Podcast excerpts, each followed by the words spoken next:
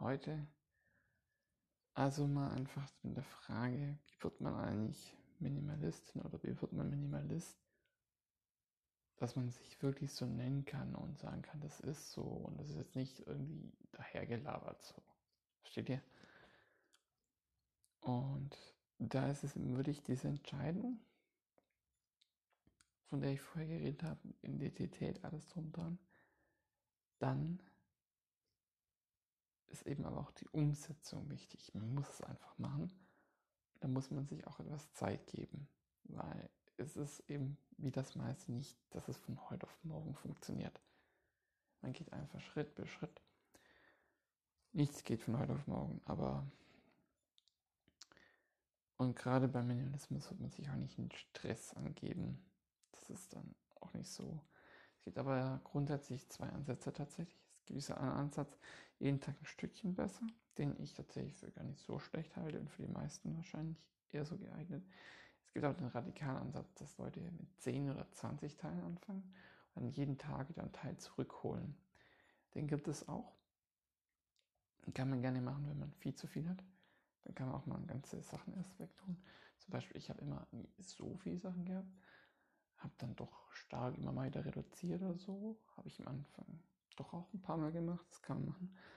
Aber dann ist auch, wenn man das kontinuierlich ein bisschen was wegtut, kommt man irgendwann auch dabei an, dass man, muss jetzt ja auch bedenken, in welcher Hinsicht ist es mit Minimalismus, wenn ich jetzt von vor fünf bis zehn Jahren noch dieses eine Gel mehr habe und es nicht so viel nutze, wie es bei mir tatsächlich ist.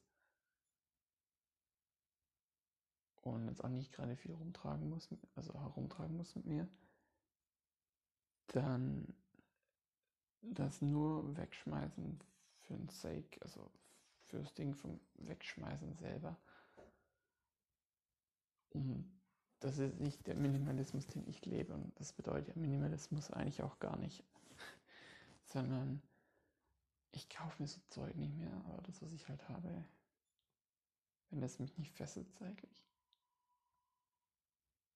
war es alles in dieser Schublade oder Ding da dran und ich nutze es halt ab und an, wenn es dann doch mal ist. Jetzt in Corona-Zeit natürlich nicht.